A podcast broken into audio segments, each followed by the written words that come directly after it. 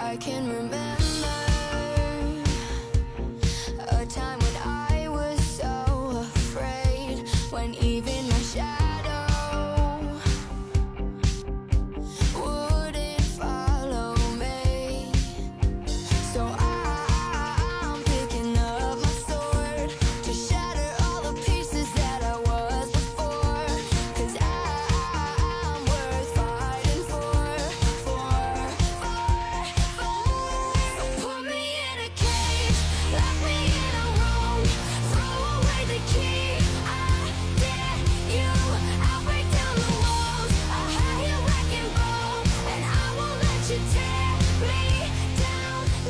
好，欢迎收听不只是市民。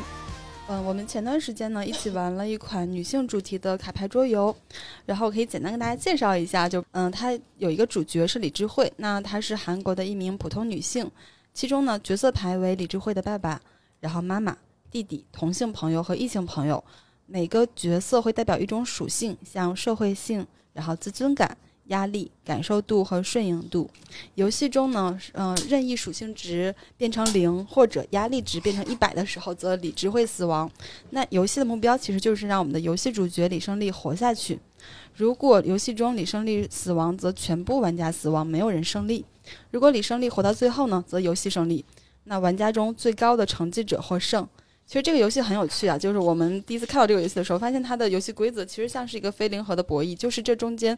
哦，李智慧的家人和朋友的共同目标就是守护着李智慧的不同属性，让他一直生存下去，然后一起可以把这个游戏玩下去。那我们其实也是基于这样的一个卡牌游戏，其实想在这个时候谈论一些关于女性女性困境的话题。我们先嘉宾跟大家做个自我介绍吧。啊 Hello，大家好，我是莉亚，然后我在这个游戏里的角色就是李智慧本人。我目前还是一名就是呃城市研究专业的学生。呃，就是我本身而言，我自己是支持就是平均主义这个东西。然后我觉得世界上其实对男女来说应该会有一种相对相对公平的本质的。就是一个状态吧，然后所以我，而且我就是对对女权主义也是比较感兴趣的，然后所以我想跟大家一起探讨一下这个话题。嗯哈喽，大家好，我是浩然，我现在是一名城市规划师。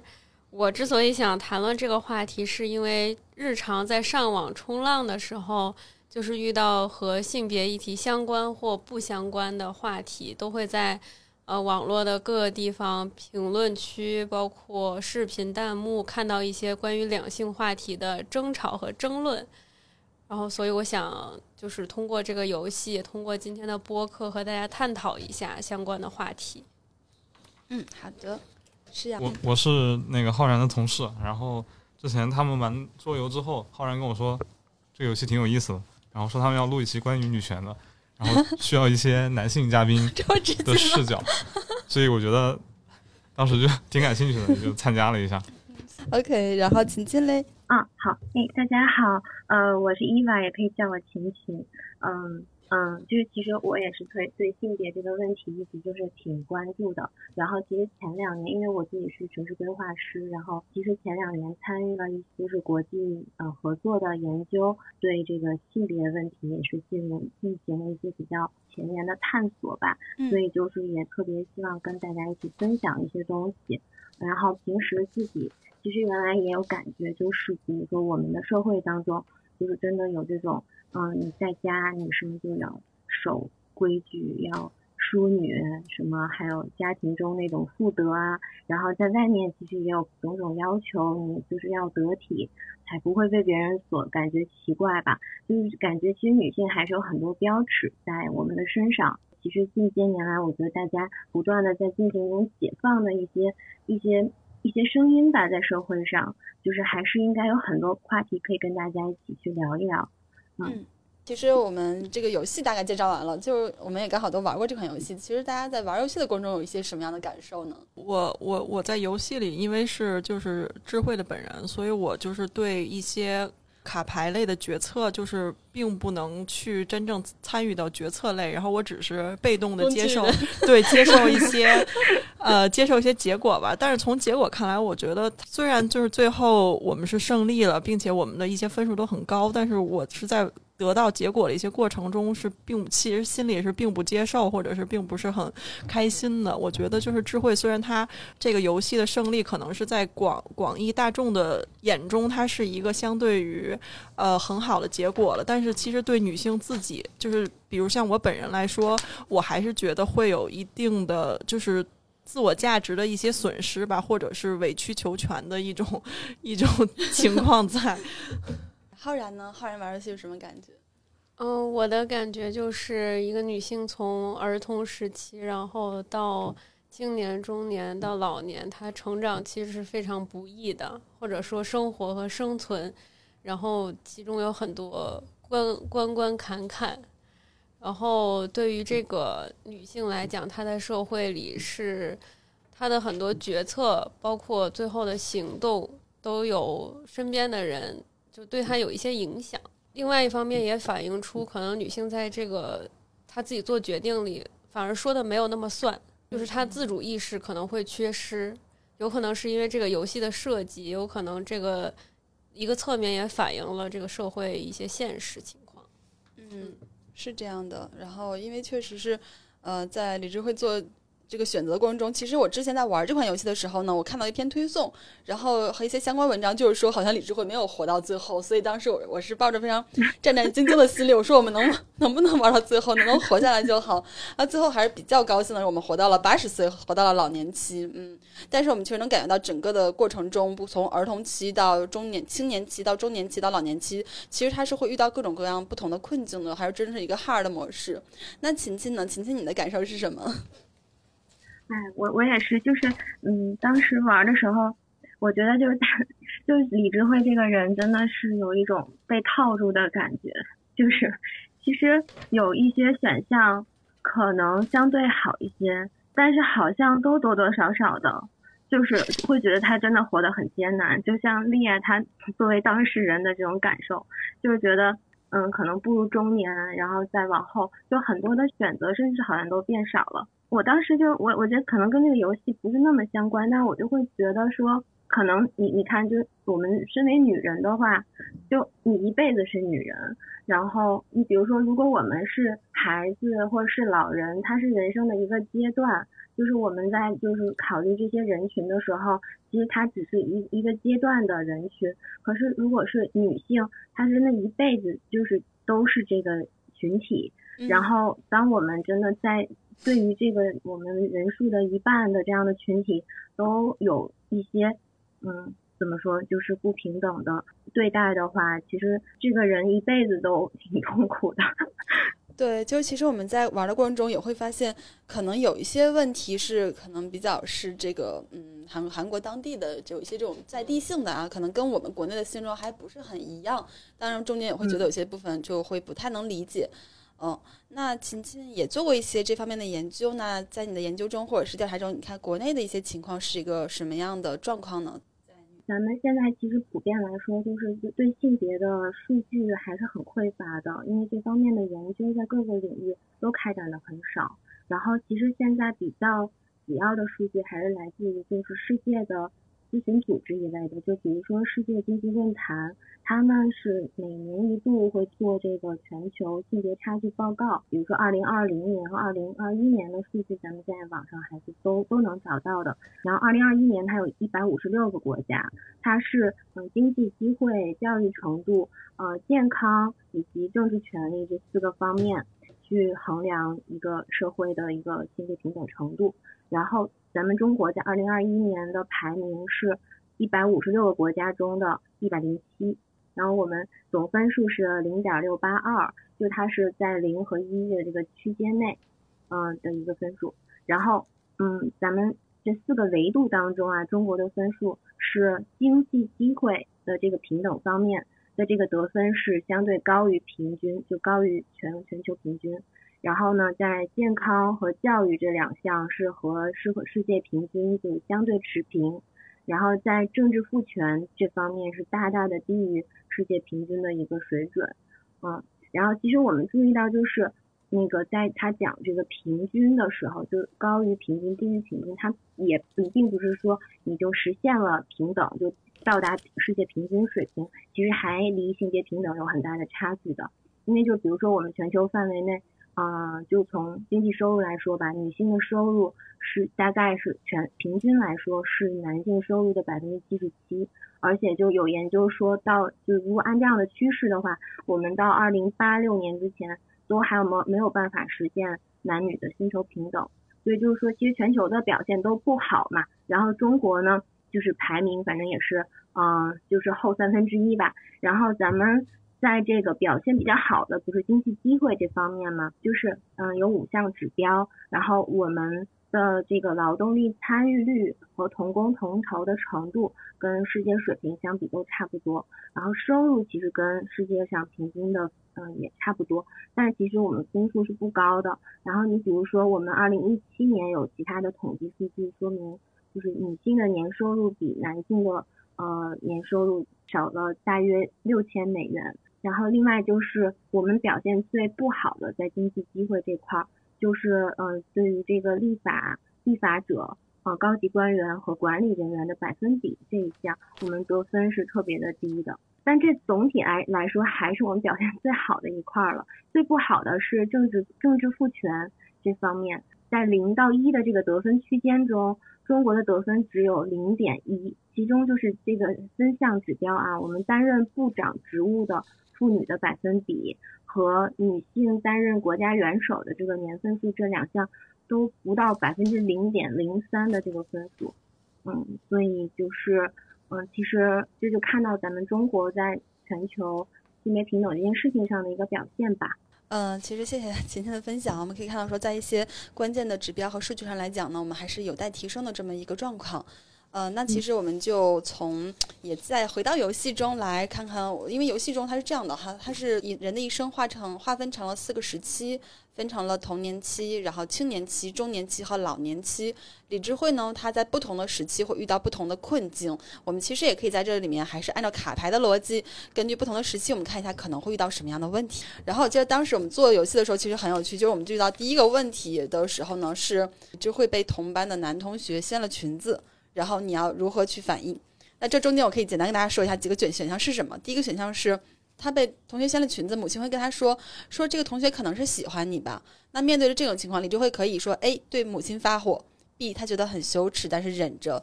，C 理解这个同学的心意，D 是第二天扯下这个同学的短裤。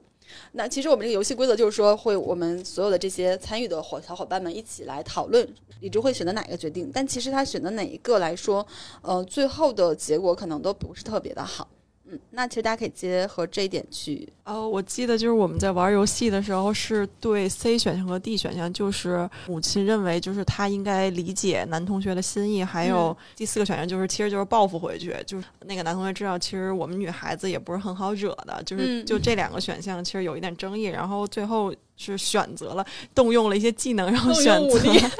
然后选择了这个 D 选项。其实我我也是比较倾向，如果如果对于我本人的话，我也非常就是支持 D 选项这个决断 D。选项是就反击回去，扯下了同学的短裤。对它是它是提高了什么属属性啊？哎，这个结果是，就如果是选了这个短裤的话，他自尊感会加二十、哦然后他的他压力会减二十，减十，顺应度会减十。嗯，哦，对那能不能选 A 和 D 呢？然后如果是选 A，就是对母亲发火的话，他的自尊感会加十，但他的顺应度会减十。这里咱们要不然解释一下什么叫顺应度吧？我感觉就是顺应度是就是顺应别人的意思，然后嗯不管是对长辈啊，然后对自己的弟弟啊，或者是男朋友以及上司的这种。他去世的条件是顺应度消失了，啊，所以他他的那个游戏的目标是为了啊，满足这些指标不下降对，他是这样，它存活是吗初始的那个图呃所有的数值都是五十，是中间，啊。然后会跟着你做游戏会增加或者减少。哦如果每个值最后从五十减到零了，它就会哦挂掉了。嗯，但压力值如果加到一百的话，它就也会挂掉了。嗯，对，所以其实我们发现这四个选项中都没有说什么百分百选项，甚至我们在做的整个做题的过程中都发现没有什么所谓的完美选项，对你可能都是某一个值的升高，另外一些就会减少。对对，就这个这点很真实。对，感觉这个游戏就从一个极端的角度嗯去给大家就站在不同的视角上审视这个问题。对他可能会有点极端，或者他会把这些东西量化了。比如说，可能现在我不开心，或者我觉得有侮辱，但这个我是无法量化。他用这种分值，让你发现你的选项或者身边人的选项会对这个人本身造成什么样的影响。嗯但其实完全可以就是多方参与啊，他他的选项比如 A 和 D 都是女性对嗯、对方的一些行为，就比如说 A 是他对他妈妈发火，都是不顺应的。是。对，对，就是他对那个男生做进行了报复行为，那其实 其实完全可以就是就是多方参与嘛，比如。但是我觉得就是这个游戏应该就是体现了，就是你最开始对这件事情的一个认知，就是你嗯。你觉得你这件事情应该是去忍受啊，比如小时候父母啊或者学校给你带来的就是那种男女差异的这种认知啊，或者是就是你你就要抗争，小时候就是小从小就要抗争，就是呃为什么要给你贴标签的这种这种行为。对，它是简化的，把它可能小的时候，因为其实小孩子这个儿童期，它是一个性别的观念初就嗯区分初步建立的一个时期。嗯，对，大家也我们可以讨论一下，说在儿童期还有一些什么样的，就是可能跟性别的刻板印象会遇到的。比如说，我记得就男女生的玩具可能会不同，大家会倾向于觉得男生就喜欢玩飞机、玩车，然后女孩子就喜欢玩洋娃娃。其实真的是这样吗？大家小时候喜欢玩什么什么玩具啊？我就是被引导了，非常喜欢玩芭比娃娃跟收集芭比娃娃。但是？对，但是我也那时候也很喜欢，就是跟我爸一起拼四驱车，但是绝大多数都是我爸在拼，然后我在旁边看着。你在看着，那童年有没有那种男女生就是能够一起玩的、共同参与的游戏呢？是不是比较少呀？啊丢沙袋什，么哦丢沙袋、对我小时候玩这这种，就是在户外户外运动玩这种比较多。户外运动，所以户外运动还是非常好的 娱乐方式。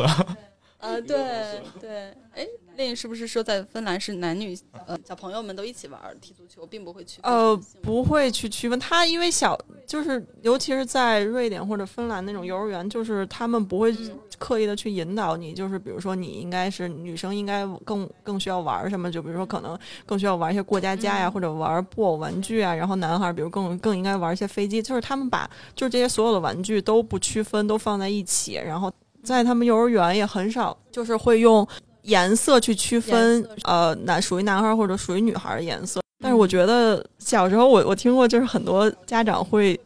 因为想要女儿，所以强迫男孩子穿女孩儿的裙子，穿裙会有吗？是啊，是不是有话想说？对，我我不是被强迫的，就是小时候 更想穿。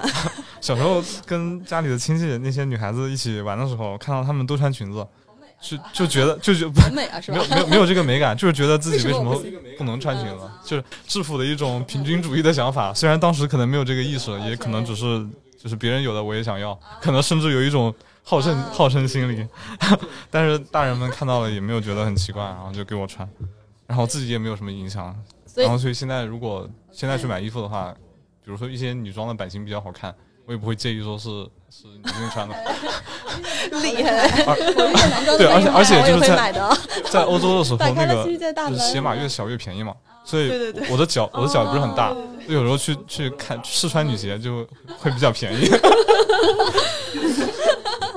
啊，其实有些东西它可能未必是真的分性对别，还是有对些是为了消费的这个部分的然后。上次想到这个服装的这个男女性别的刻板印象，嗯，那个 unisex 的这种中性服装是比较流行的，尤其是像日系啊，或者是呃北欧那些、嗯有很多这种类似的服装。然后我就去查了一下这个 unisex 的历史，然后发现这个历史居然非常的短暂，而且它的发展经历 让我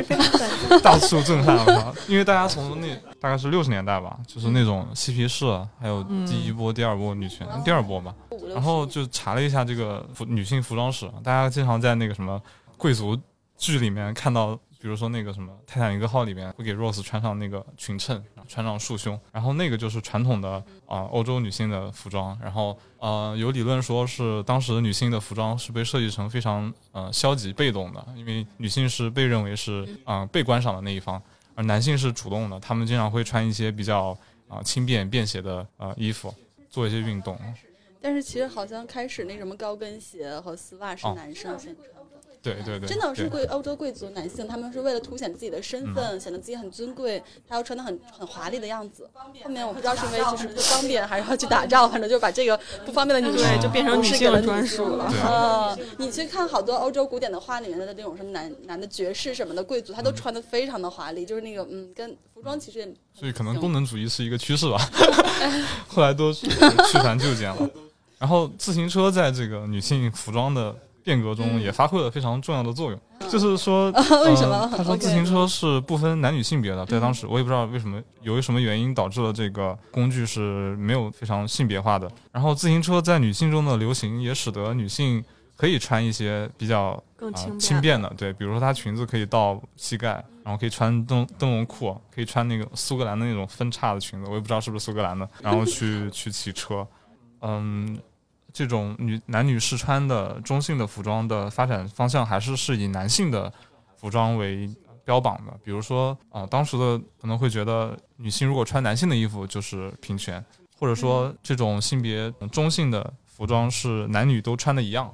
但是从现在来看啊，当然中间插一句啊，比如说现在我们都习以为常的 T 恤，其实它是一个 unisex 的产物啊，就大大家可能男女生的这个 T 恤版型不太一样，但是在当时来看，就 T 恤的 unisex 是这个平权运动的一个非常重要的着装，是他们的一个宣言啊。但是我真的觉得好像 T 恤，就如果你去就是除掉它的 size，还有它的花纹，对对其实这都对对对很中性。然后我觉得现阶段嘛，这种 unisex 或者说女权的这种着装的要求，可能就变得更自由了，不一定是要和男性穿的一样，就男女平权不一定要求着装上的平等，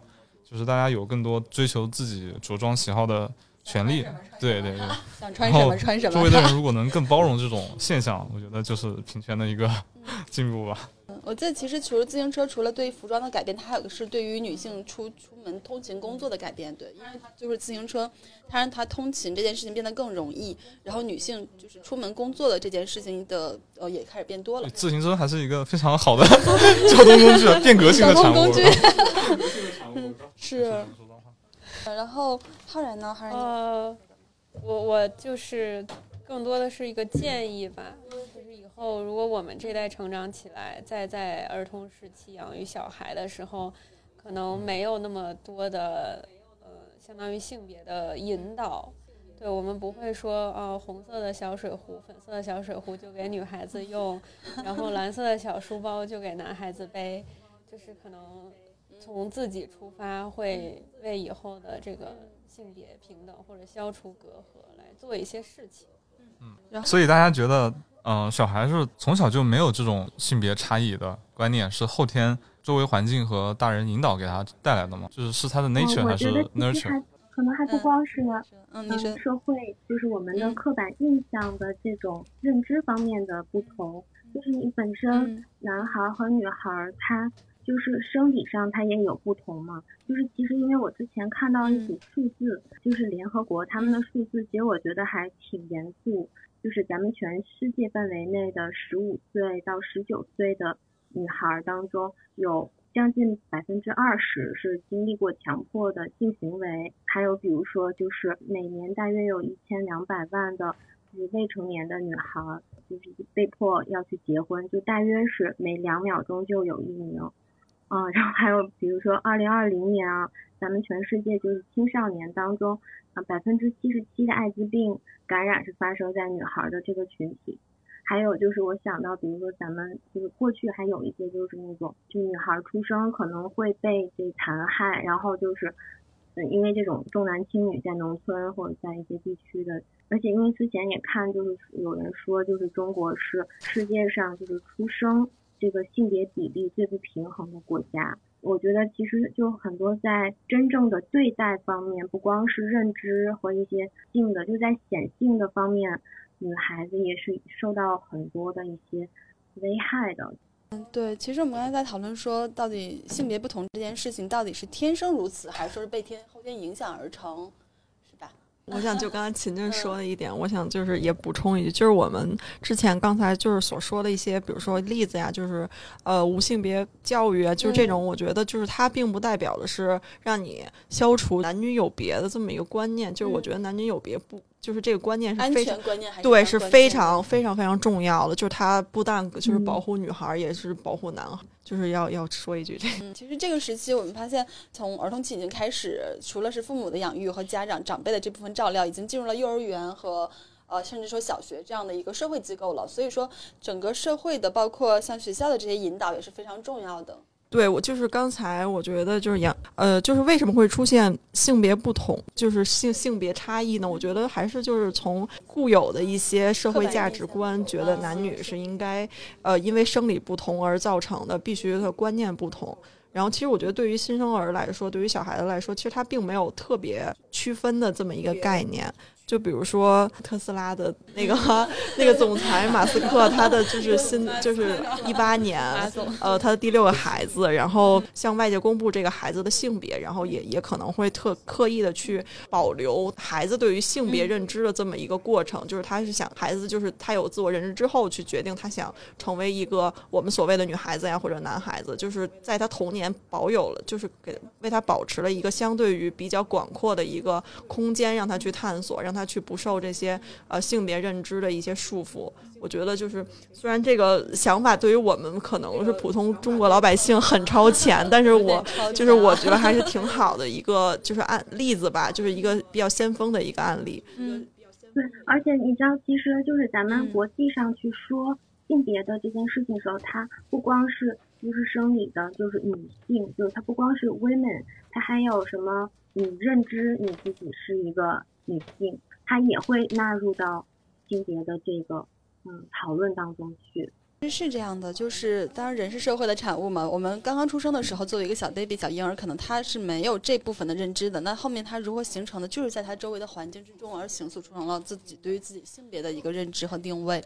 所以我们其实在里面讨论这些，也是希望说，呃，不管男孩还是女孩，我们都希望呃社会环境或者大人可以给他们更多的自由的空间和选择，让他可以自由的选择自己想做的事情。然后，其实儿童期这么一个关键的时期，我们要就到了下一个环节，是青春期。我们发现。青春期在题目的过程中，大家就有非常多的争议。然后，因为我们是这个选项，刚才我们说，比如说四个选项是所有的参与的人，就这里面角色卡片的爸爸妈妈，然后同性朋友、异性朋友这些人共同做的决定。所以那中间如果说大家的各持一词的话，我们就需要在这个游戏中进行一个讨论，说服对然后以达成一致。那这中 说服对方，甚至还要使用卡牌技能。然后这中间有有一些题比较好玩，拿出来跟大家分享一下。有一个是关于外貌打分，李智慧刚参加开学典礼的时候，然后后桌的学长们就对他进行颜值排名，其实第三。然后我们这个题的意思就是他能做出什么样的行动？行动有这么几种啊，一个是离开座位，然后假装没听到，还有就是站起来对学长们发火。第三个就是拿出镜子赶紧检查妆容，第四个是坐在那里给学长们也排个名。对这个最后选择好像选的是哪个？最后一个吧，就是然后还有一个，还有一个是我们争论很大的，最后是使用父亲技能的那个。这个这个题目很有意思，大家可以听一下。就是说，有一天李智慧的妈妈，然后出门去 party 了，就跟李智慧说，今天妈妈会晚点回家，记得给弟弟和爸爸做饭，还有衣服也洗一下。那这个采取行动 A 是跟母亲计较为什么只让自己干家务活，却不让弟弟干。B 是跟往常一样干家务活，C 是跟出朋跟朋友玩到很晚再回家，D 是说服弟弟跟自己一起干家务活。有哥哥？对我们是想说让他出去玩，然后但是这个结果好像并不是很好，就是最后是他妈回来之后，然嗯后说了他一顿，然后他弟把那个就是嗯，家务都干了，然后他妈还奖励了他弟一些零花钱。对，就是做家务这件事儿，就是我觉得是特别明显的，就是女生和男生就家庭对他的要求不一样。反正我觉得我还有我周围就是女生朋友们，基本上就是你你长大的过程中，就爸爸妈妈都会说你学一学做家务。嗯，就是即便我们可能学业压力比较大，不会真的让你做很多，但是你得学。所以我觉得很多女生我们就特别会，嗯，你比如说扫地呀、呃，蹲地呀、洗衣服啊，就这些基本的，或者打扫卫生啊什么的，你你就手到擒来，就你在从小需要让你去观察父母，以及去嗯、操练一下，有这种很多的这种机会。然后男孩子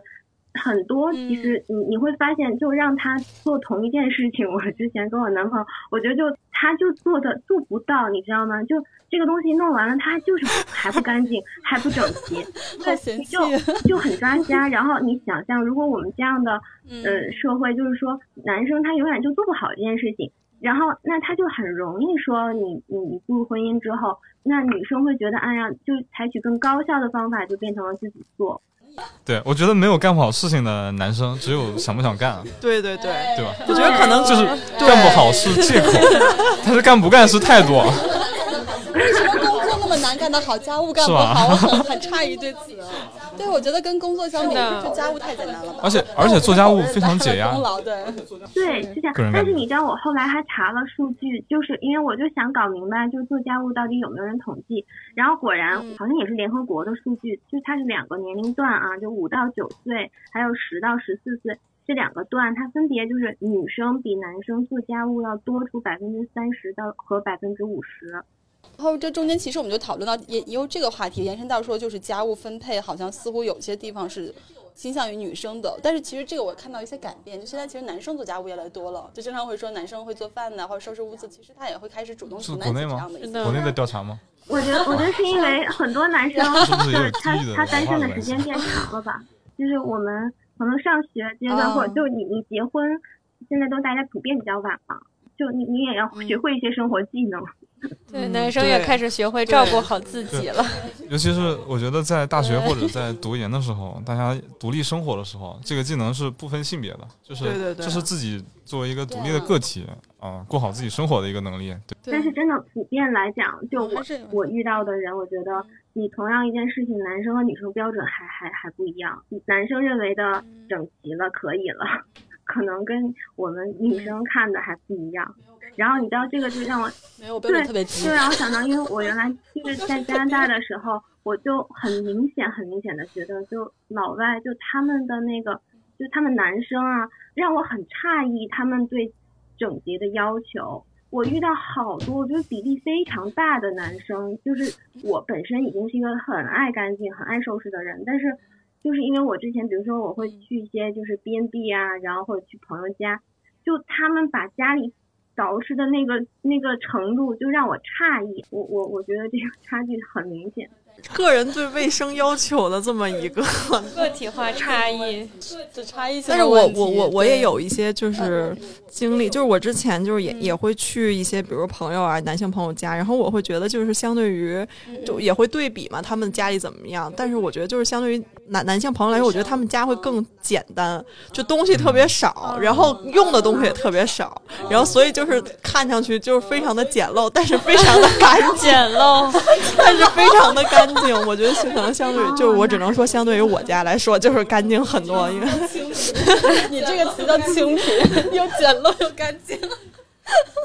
但其实除了这个性别分工家务的部分，还有一部分就是关于择业的部分。因为大家可能到了呃上大学报考志愿的阶这个阶段，或者是出国，都会考虑到什么样的专业。那我们可能常听到的一个说法是说，男孩子更适合理工科，然后女生更适合做一些社科、文学类的这些部分。但真的是这样吗？就是我其实，在高中，哎，什么就是选文理科的时候，就也会听到，就比如说，呃，有一些男孩子没有考的特别好，然后然后家长和老师都会说说说，哎呀，他后劲儿非后劲儿非常大，然后他还没有来他的后劲儿，他后劲儿到的话，他就会一飞冲天，就是意思就是说，就是男孩儿他们认为男孩儿普遍比女女孩儿就是要聪明一点嘛。但是其实我我不是，我并不是很认认同同，因为就是好像是在一些大学里，女性的就是他们得到的分数，还有得到一些成就，应该是不能说特别高，但是应该会略高于一些男男性，所以就是还是会有一些不知道为什么要这么说。对，就是我觉得，嗯、用性别来划分，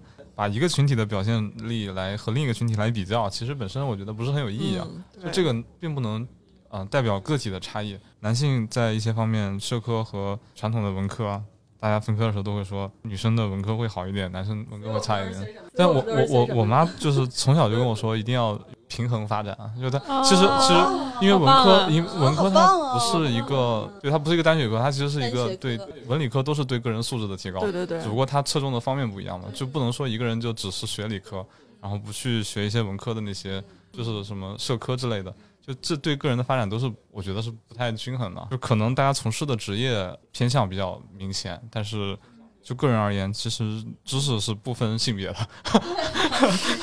是对啊，知识是真的是不分性别。我是学文科的，然后我上大学之后就念了工科，就学了哇城市规划，啊。还能这样吗？是是文科可以。是，是我们国家在这点其实挺好的，就或者说相比韩国来讲，因为我们现在也没有什么女校，就在大学里不会有什么女子学校，然后不会分的那么清，还是会有很多选择的机会。就是我我我呃，高中和大学选的就是都是理工科，然后但是就是我我不是很认同，就是我在大学报考专业的时候，就是我我曾非常想去报土木类的纯工科的，然后我就会听到一些外部的声音，不管是亲戚啊还是老师，他们都会说这种特别累，然后说特别不适合，特别不适合女生，然后就是男男生之后晋升会比你快很多，然后并且男生肯吃苦之类的。但是我我其实并不是这么觉得，因为我我之后后面在学学习和就是实习的时候，我看到了很多就是优秀的一些女女生女同学在这个。发光发热，所以我觉得其实如果你就是努力，我觉得都是可以变成功的。我我大一报的这个土木，然后就是在学习的过程中发现，其实自己对这种非常理性的计算类的东西也不是特别感兴趣，然后后面就开始嗯啊、做一些对，开始去就是去去了解一些别的，就比如社科方面的。其实这个用性别来划分自己适合做什么事情，我觉得是不太合理吧，不太科学的。对嗯，而且我觉得刚才丽叶说的这个他自己的例子，就是一个特别好的就是证明。因为我我之前有看到，就是在专业选择方面的数据嘛，就是嗯，因为现在大家就很提倡，因为我们这个社会就是在现在阶段越来越重视就是智能化呀，然后就是这样新兴的学科嘛，就是在国际上叫 STEM 等等。这样子的学科，就是但是就是有人专门做了一下统计，就是女性在现在这些专业的选择当中，只有占百分之二十二，就特别是就是他说，特别是人工智能专业只有百分之二十二，而且这个原因再去分析，它是因为缺乏信心导致的。就是其实就是丽亚刚才自己讲到的，就是其实嗯，它也不是说什么嗯性别的一个。好像就是 stereotype，也不完全，可能就是因为长期以来我们在社会中就是听到的、看到的东西影响自己了，就他是自己选择的不去，你知道吗？他并不是说别人认为怎么样，他自己已经做出了这样的选择，而这个选择是出于之前被社会的影响，导致他不相信自己这方面的能力，所以这个嗯是一个很明显的。然后因为之前我看那个。康奈尔大学他们有一个研究嘛，就这个是心理学研究，他就是说女性对自己的这种科学能力的自评价就是低于男性的，但是他们在检测当中的表现是大体相同，所以就是一个非常嗯感性的一个认知的问题。其实我也非常同意你的这个说法，包括刚才石阳的说法，因为我自己选的是理科，但是当时是所有人都会认为我会学文科，觉得我可能更擅长或适合。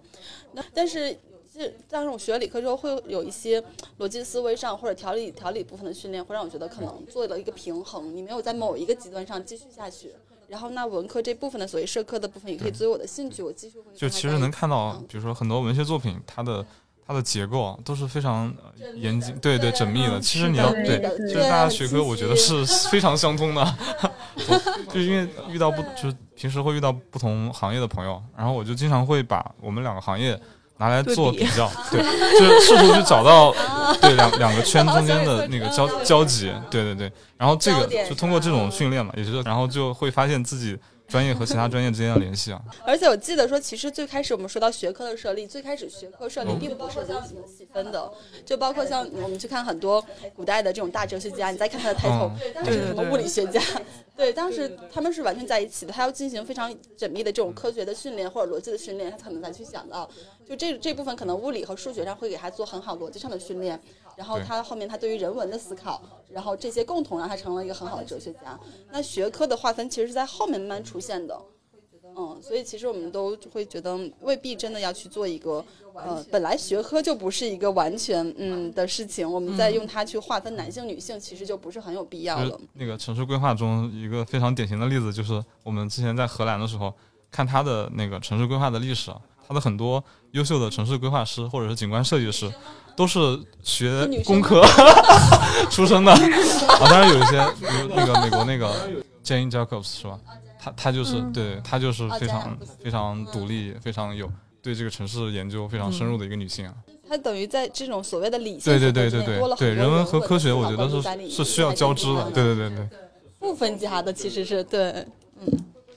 对。然后这中间我们其实还就说到教育的这个部分呢，就就是说到一点乡村的话，就会说明说明，其实对于乡村来讲，可能他就会有弟弟妹妹什么的。那有的时候女性是作为了一个对家庭的照顾者，她的教育权利可能会需要会让渡。所以其实我想到的是之前的那个。张桂梅就是那个女高的校长，她真的是凭自己的一己之力，让更多的嗯，就乡村的女生可以有更完整的、更常识的教育。这个其实真的可能就是这样一个举动会改变非常非常多女孩子她的一生，她的未来。然后我们说回来一点，刚才那个施阳有讲到，像贾雅克布斯她的一些规划或者她的一些理念，其实非常先进的。那这个其实我们就讨论到一个话题，就是之前应该是在某些城市会有建立女性车厢吧？嗯，嗯，前几年广州和深圳就会设立这个车厢，也引发了巨大的争论。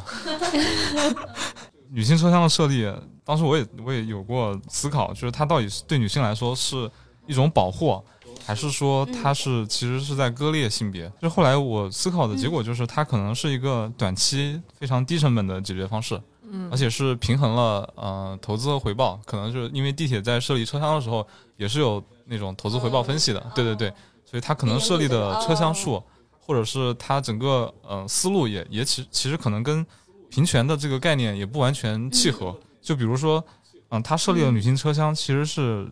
嗯、呃将男性不轻易骚扰女性的这个义务的主体啊，从男性转移到了女性啊，就是他提供了女性这一个避风港，那女性就应该去选择这个避风港来来躲避，或者说是来保护自己啊。我觉得从长期来看，社会应该提倡的是。每个人都应该做好自己的义务啊，去去不做违法的事情啊，这个是从长效机制上来看 啊、可能这个解决方法需要区分的对象是普通的乘客和那个性骚扰者，而不是说嗯区分男性乘客和女性乘客。当然，从短期来看，它可能有一定的保护效果，嗯从日本或者是韩国的一些数据上。但我觉得还是从嗯嗯、长效机制上，那个政策的执行者、制定者和执行者应该从法律啊、取证机制上来对这个性骚扰事情做一个完善嘛，保护。对，其实这里面我觉得涉及到的问题是，其实作为作为一个女性或者每个女性，她其实希望跟所有人一样有同样平等的权利或者机会，可以进入到任何的场所，而不是说好像呃我在被保护，然后我进入到了这个女性的某些空间。那其实我们需要的不是被保护，我们需要的是可以和所有人一样。哦，那这个里面作为规划师，从这个空间规划上，是不是能给女女权提供一些支支援？有，我觉得肯定有。你比如说女孩子或女生群体，她一般就是比较生态或者对开场空间或者这种绿那个绿色的公园的这种环境，它的要求可能会比较高。比如说我们的公共空间就可以多去考虑女性她可能有哪些需要，然后在设计上面。然后还有比如说像那个楼梯高度啊，然后还有什么嗯空调温度啊，这些常规的过去都是按照男性来来设计的。嗯，我记得其实规划之初，因为还是这个可能往前往上面再去讲，就是关于择业择业的区别。最开始做规划从业者可能就是来人男性他们，对，那他们作为这个规划者的他自己可能就考虑不到女性群体女性没有的需求，嗯他更多在。对他更多时候考虑，因为他的视角就是一个男性，他考虑就是我从家到办公场所的通勤嗯需求。对，但是女性来说呢，她除了通勤需求之外，她有很多的其他需求，比如像照料的这种需求，照料孩子、老人，或者她去为家庭去做这种的家庭的维护，比如说她买菜、购物啊。那这些路线它并不是一个 A 到 B 的一个点，这个现状的空间，它可能会更加的复杂和有弹性，然后更更有它更。就是更啊更多的你知道需求我，对，那这部分可能是没有考虑到我的，嗯。前一阵儿又想到一个点，因为我不是买了嗯。电车嘛，然后电车你在嗯。充交流电的时候还行，充直流电我第一次充的时候我被吓到了，你知道吗？我没有想到那个充电箱如此之沉，而且特硬，特它那哦个角度啊，你要掰正，嗯我根本没有做到。就我真的努力，我就汗都出来了。然后我还是一个健身的女孩我都我诧异了，当时都 我说什么情况？然后后来赶紧有有旁边有一个大叔，让他来帮我插上了。然后之后我就反正每次我有这个准备了，然后我就使尽浑身的力气把它插进去，就现在几乎还是每次就是充电，你你是要很用力的，就是它那个物品的重量啊 等等的。对，就很多人不管是城市规划还是设计，可能他忽略了到底谁是主体，使用主就体。其实好的设计是让人感觉不到差异的，对吧？就不好的呃出现问题的时候，大家就觉得这个设计是有问题的。经常看到那个卫生间，不是女性排队比男性要多吗？嗯，然后现在也有很多，嗯北京应该也有这种呃无性别的卫生间。对对对，无性别的。我之前读书的时候，就是整个教学楼里面这一层就是只有无性别卫生对对间。美那国在在在美国，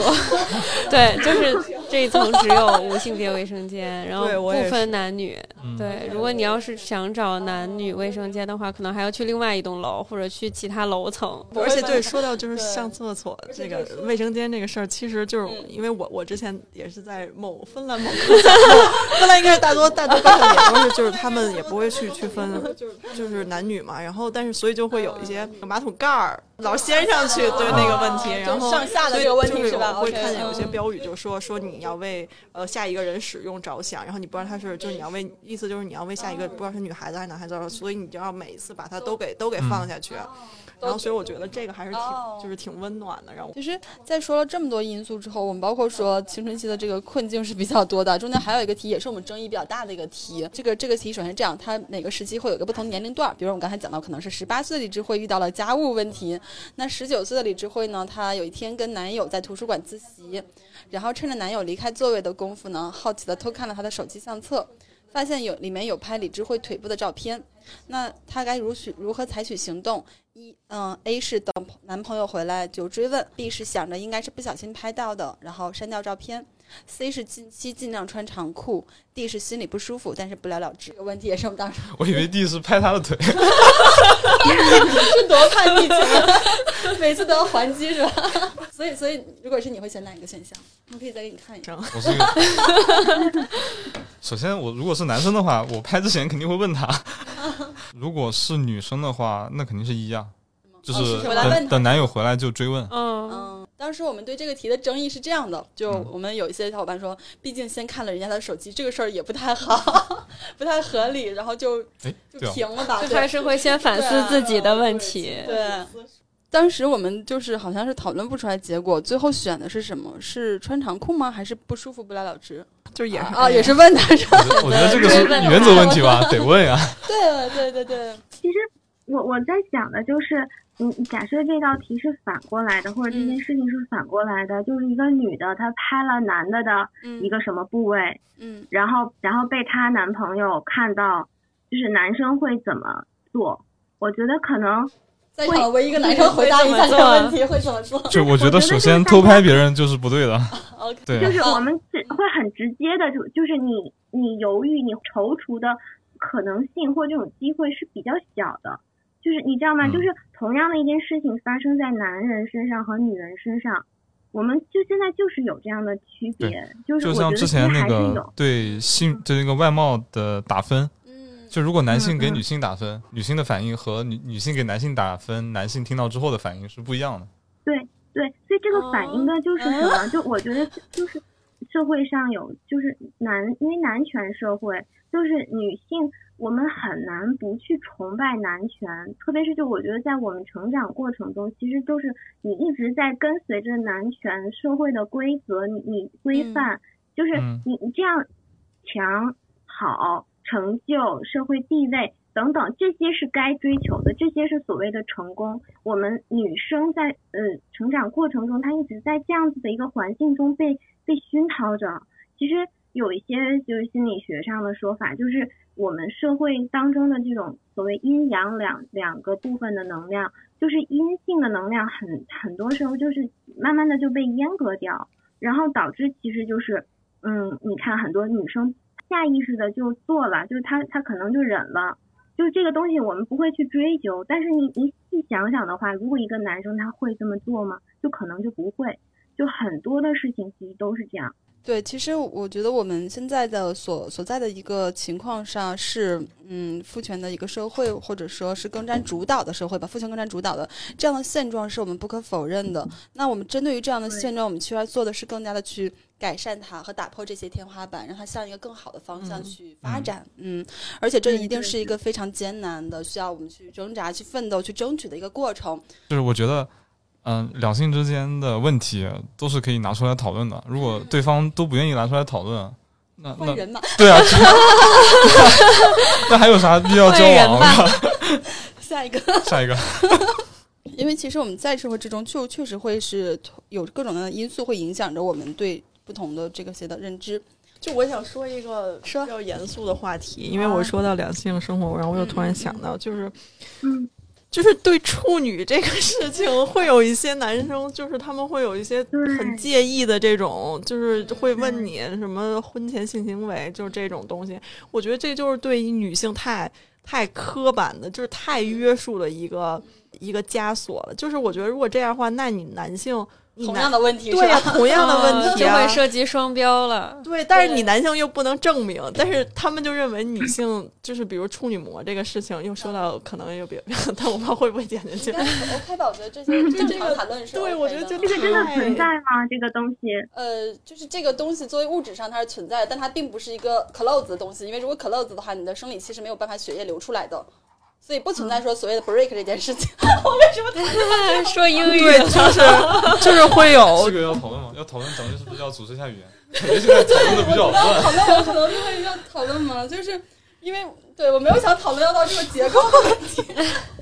不是？我觉得不是结构问题，我觉得就是就是对你太就是一个非常没有理由、非常没有原则一种枷锁，就是，那如果就是如果对方对，如果男性他也要求就是两两性都是我们觉得是都是处女 OK 啊。对，因为因为为那个基督教他们就相信、呃嗯，婚前不不能有性行为，就是如果因为他也会去找信基督教的对那个异性嘛，去去结婚，就是这个事情，如果你标准是统一一致的，对，然后对对自己和对别人是一致的，这个我们是不进行任何所谓诟病或者是批判的。但如果说对自己一套标准，然后对别人一套标准，我觉得这里面可能就会有一些对女性的。说呢物化吗？我觉得对，就是物化，的是有物化的。。所以可能我们这里讨论的话题是就仅就是好好恋爱，不要被 PUA 吧这个问题。嗯但我觉得，就是除了你，呃，就是这种社会价值观念的这种普及之外，我觉得就是对于这种生理卫生啊，或者是嗯就是性教育对对性教育也是非常缺乏的对非常重要的，尤其是对我觉得对对女孩子就非常重要的一个问题，就是你如何保护自己，然后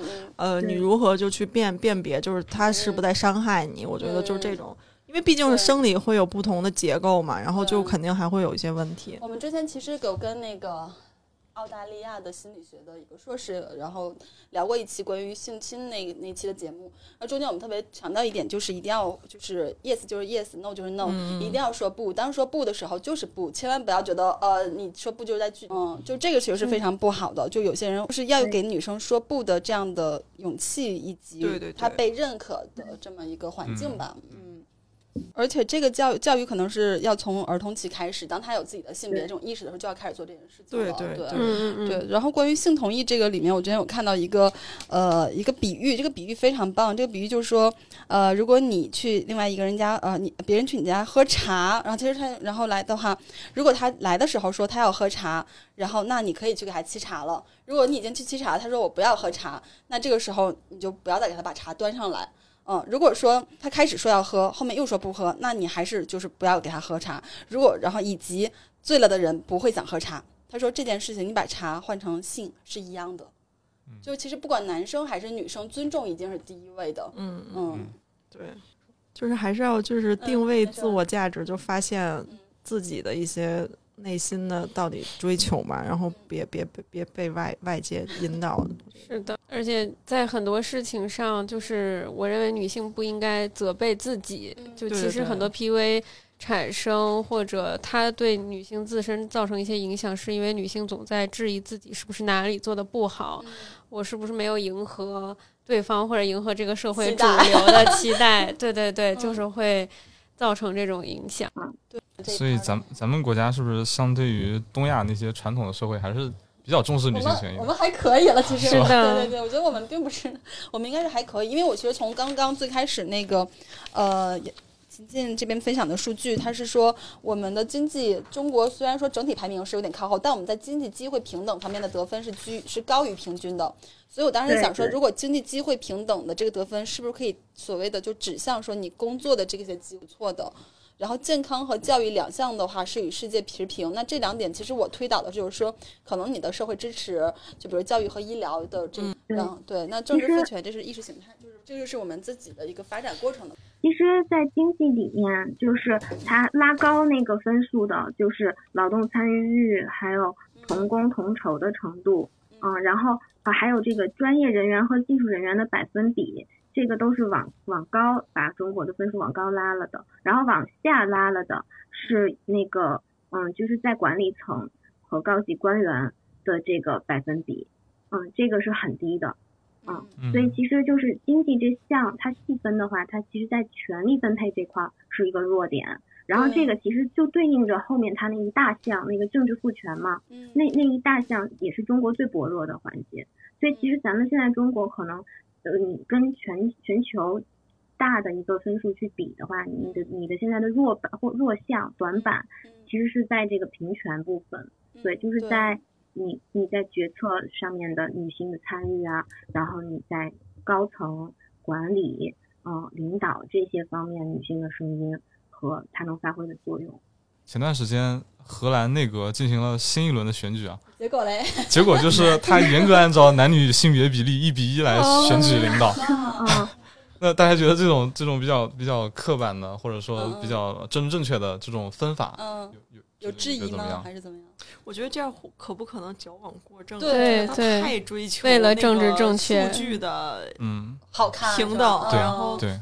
对，我们当时就就是到底你要实现数据的平等，还是事实上的平等？就是所谓事实上的平等，可能是更难评判的一个东西。对嗯，芬兰好像也是嘛，就是对，芬兰芬兰有五那个现在就是总理是女性嘛，是一个三十五岁的女性，就非常年轻，然后并且她就是五个政党的领袖都是女性，然后她内阁中反正就是女性占比也挺特，估计跟男性比应该是二比一吧，就是很高。嗯然后就比如还有，就比如说我们在那个普普遍的，就是城市里、地铁里，就是那些安保人员也会看到一些女性，就女性比例很高，然后他们同样就是。刚开始就是可能会有，我也会问，就是同学们，就是说你你看到就是男性跟女性的安保，你会不会感觉就是会有男性看到男性会更安全、哦安全感一些，然后女性就可能相对于就没有那么安全，哦就是，但是他们本国人来说，他们觉得这个就是不应该会有这种想法，他们觉得就是说，哦为你为什么会有这种想法呢？因为大家都是他们就是对他们的就是这种职业的。就是这种信任度非常高，他们觉得你既然就是能胜任这份职业，说明你嗯就是能匹配到对嗯相应的能力，你不应该对他们就是产生这种由于性别的产生这种质疑。我觉得就是对对，就是一个相对平等的一种思维思维，我觉得很好。就大家都是看你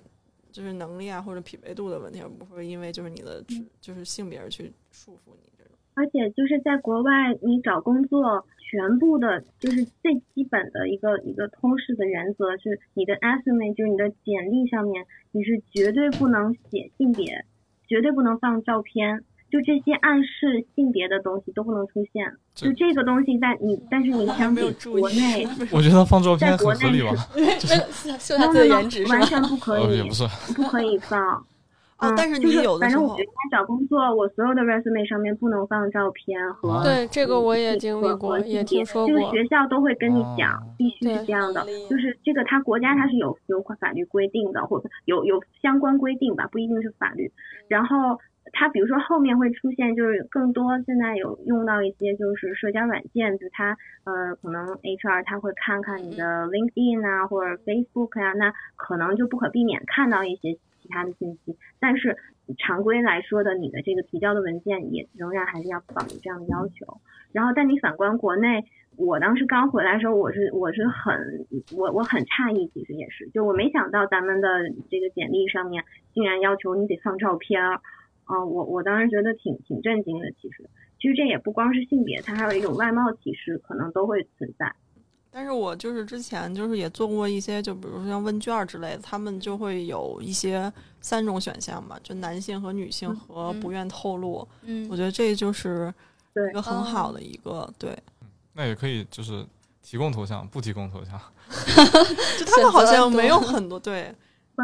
对他这个是说的这，咱们一般在做社会调查问卷的时候，啊或者是政府有一些嗯问卷调查，他要求你填写那个性别，他会再有一个留白，就是你不愿意哎提提供也那有没有可能是知道大家性别之后进行调查，然后会更加了解对对这个群体的对那个差异吗？可能？对，对那个是，可以，所以他所以他会有这个选项，就所以他会有这道题在嘛，就他本身还是想收集的，但是你可你但是你 you're free，你就你可以不去填，嗯，OK，所以今天跟大家其实我们讨论的话题是比较散的，然后其实我们通过这期播客呢，也是从游戏开始，然后因为这个游戏叫做李智慧的生存游戏，大家有兴趣其实也可以玩一下，它可能会让你很真实的感受到说女性在不同时期中她遇到的这些选择和困境，然后她所带来的一些影响。呃，那女权这件事情其实并不只是跟女生有关，它其实是跟每个人都有关系。那这里我我们也希望让更多的问题可以被讨论、被提出、被看见。那同时呢，我们也其实希望大家不管是就也会去思考一下设计者和使用者之间的一个主体的关系。那以及最后，我们非常非常感谢博客公社提供本次的场地支持。然后我们这次是第一期在录音室里面录制的，所以其实开始大家都有点点紧张。嗯，然后也很开心可以讨论这次话题。然后，嗯、那这期我们其实聊到了儿童期和青春期，后面还有中年期和老年期所会遇到的一些问题和困境，我们会在下期播客跟大家继续讨论。OK，那就拜拜，谢谢收听。牵着他们彼此方向。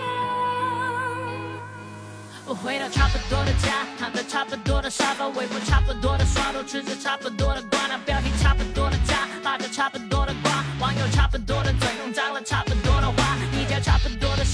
的事